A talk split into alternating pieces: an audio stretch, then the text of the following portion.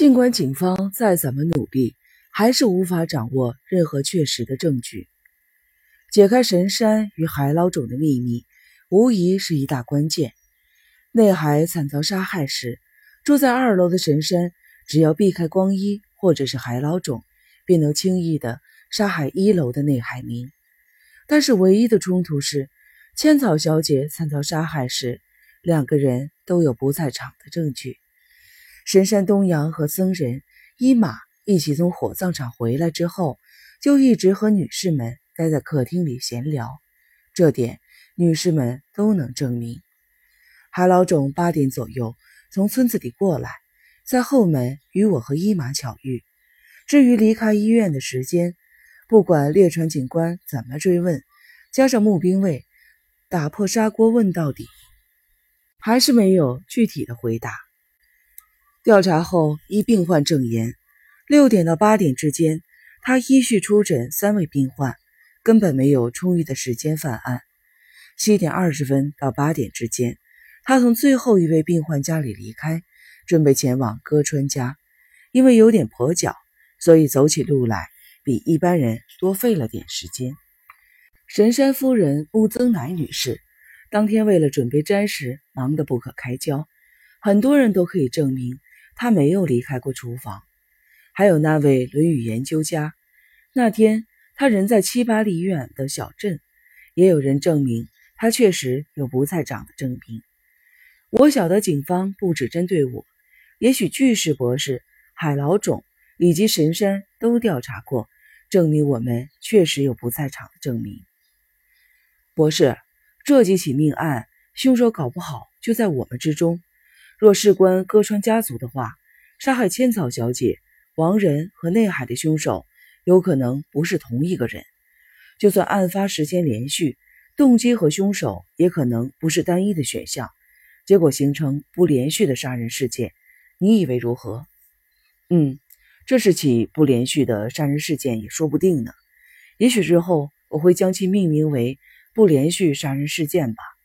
但我想这也是凶手的意图，就是说凶手刻意模糊其行凶的动机，因为凶手怕被识破真正的犯罪动机。只要晓得动机，就能找出真凶呢。那么所有的命案。都是同一犯人所为喽。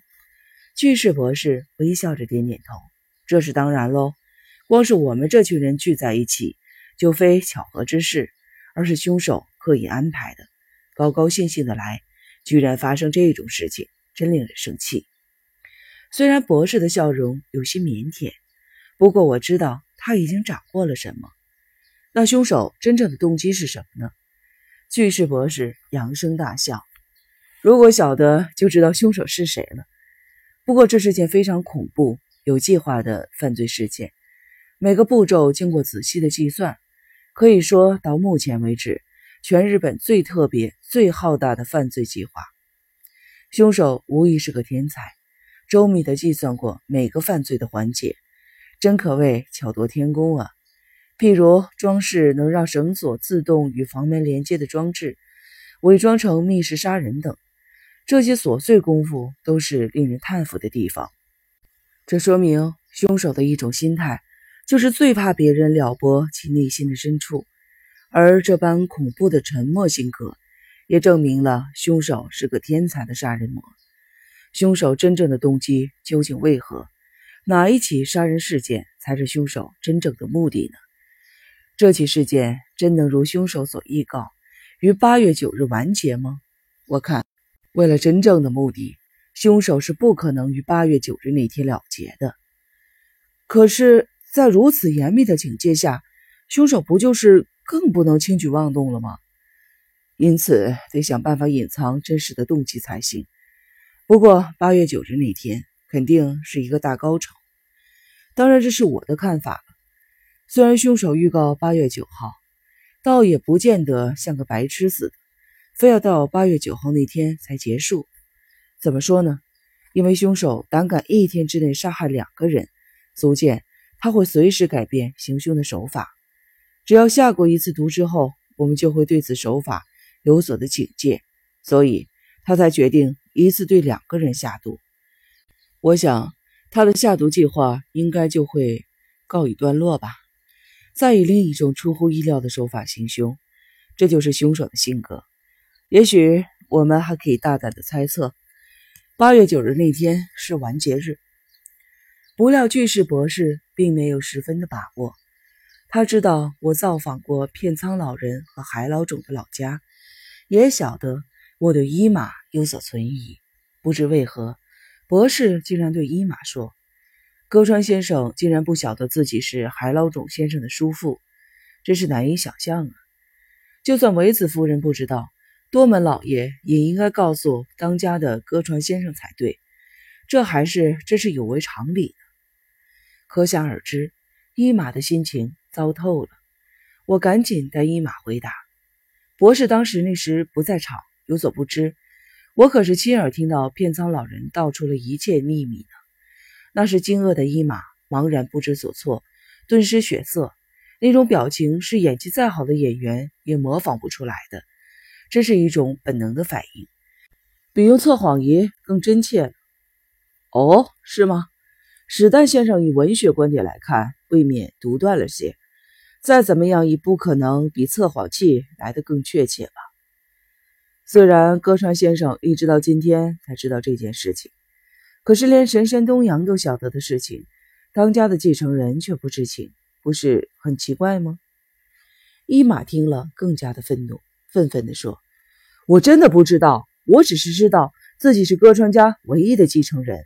况且，家父是那种打死也不让别人知道他犯错的人，反正死了就这样被他带进棺材算了。所以，他和我祖父合不来。他本来就是个没有什么家庭观念。”总是冷眼旁观一切的人，或许就是这种个性，让他在文学方面的造诣来得比我深厚。像这种宛如一道陈年旧伤的小秘密，对他而言根本算不了什么，只是因为碰巧发生了一连串惨事，才凸显这件事的重要性。否则根本就不值得一提，不是吗？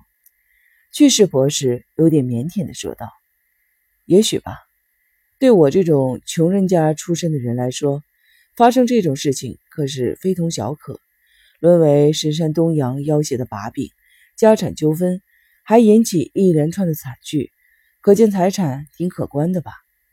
假如神山东阳真的要搞诉讼，在合情合理的情况下，与其遭人要挟，我会将父亲的遗产分给海老种。我不是个贪财的人，会选择站在正义的一方。情绪激动的伊玛语气坚决地说：“其实巨石博士对我也起疑。”我说：“史代老师啊。”他过来我的房间，笑嘻嘻地看着我和金子。虽然歌川先生是那么说了，不过先不谈他的事情。该不会史代先生也知道海老种先生是多门老爷孙子一事吧？因为有此秘密，所以亲近维子夫人的人。像是女佣，还有加代子小姐，都脱不了关系。搞不好加代子小姐知道这秘密，也说不定呢。还真是心机深沉呢。只见他笑得愈发的灿烂。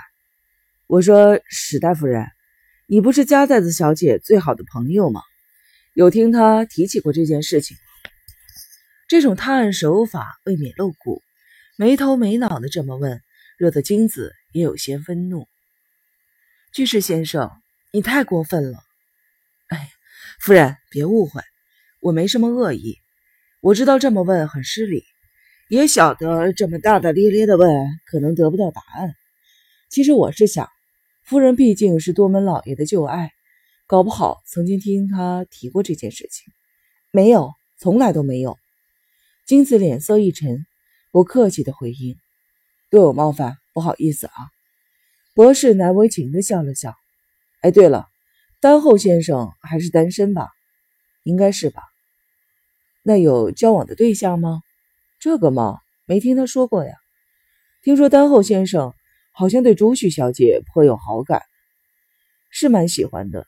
至于是哪种喜欢的程度，像他那种怪家伙，我才懒得去问。果然都是一群脾气古怪又难搞的家伙。将大家视为嫌疑犯的他，令我有些厌烦。看上去似乎太高估他了。和他相比，至少猎犬警官行事不会如此的轻率，较为小心谨慎，不会胡乱的将每个人视为狙击的目标，感觉比较靠得住。某天，我往三轮山方向散步时，远远的瞥见一男一女两位老人家正在争执什么的样子，蹲在路边，凑近一看，原来是尤良婆婆。另外一位初次见面的老人，应该就是尤良婆婆的夫婿南云老人。询问他们发生了什么事情，原本紧绷着脸的尤良婆婆露出了松口气的表情。本想勉强走点路，谁知老了不中用了。明明十天前还办得到的事情，今天就不行了。您哪里不舒服吗？本来想说，趁今早身体状况还不错，老头子的脚力还行，明知有点逞强，还是想走到千草尘湿的地方看看。像我刚才说的，上了年纪后，今天能做的事情，搞不好明后天就办不到了。人生就是这么无常，现在不做的话，再也做不出了。既然时光无法倒转，为了不在人世留下遗憾，我们比那些没耐性的四五岁的小孩更胜百倍呢。明明初春还能健步如飞地走到温泉一带，没想到才走一点路就累成了这副德行。对了，前几天我听温泉旅馆的老板说，您有去买过安眠药？安眠药没有啊。我没有买过那种药，尤良婆婆断然的否认。这位是蹲在一旁的老人问：“这位是别墅的客人史代先生，就是和金子小姐结婚的那位。”哦哦，就是他呀！我伸手扶起了他们，本来想用背的，不过再怎么瘦弱，也是身长五尺八寸的大男人。那我请喜作伯开车绕到这里好了。不用啦，不用麻烦了，已经休息够了，走得动，没问题。他扶着我的肩，迈开了步伐。朱景小姐为人真是刻薄，她陪客人散步走到一半，竟然厌烦的叫病人去死，真是个自私没良心的人。只要给他钱，什么事都肯做。见钱眼开的贪心鬼，叫他帮点小忙，还会遭到白眼的小气鬼。老爷爷也扶着我的肩头，摇摇晃晃的站了起身，边喘气边附和道：“嗯，没错。看来世上有朱景秦禄这号人物，可真是一大憾事。他的人品如何？”这么一问，尤良婆婆说：“人品。”那种人还有什么人品可言呢？我哥哥多门脾气本来就很古怪，这个先不谈，居然连海老种家人也觉得他是好人，还称赞他一定是个贤妻良母。不管是邮局的局长、学校的老师，还是最近生意小有收获的人家，都帮他说了无数次媒呢。我看那个女人呐。八成晚上抱着一大沓钞票入睡，没血没泪，满脑子只有钱，只有钱才是他最亲密的伙伴，真是个令人作呕的女人。若没有遇到神山东阳，我想我可能会累瘫吧，因为神山长得高头大马，轻而易举的就能背起南云老人，尤良婆婆则在一旁慢慢的走。朱景秦露这个谜一样的女人，应该在此件事情中扮演着关键的角色。尽管我想破头，也想不出个所以然。到底是谁在操控这个贪婪无度的女人呢？我赶紧调查七月十八日傍晚千草小姐遇害那天她的不在场证明，结果事与愿违。那天朱景是最后目击千草小姐。由后门离开的人，六点到七点，他在帮多门老爷按摩，之后并未外出过。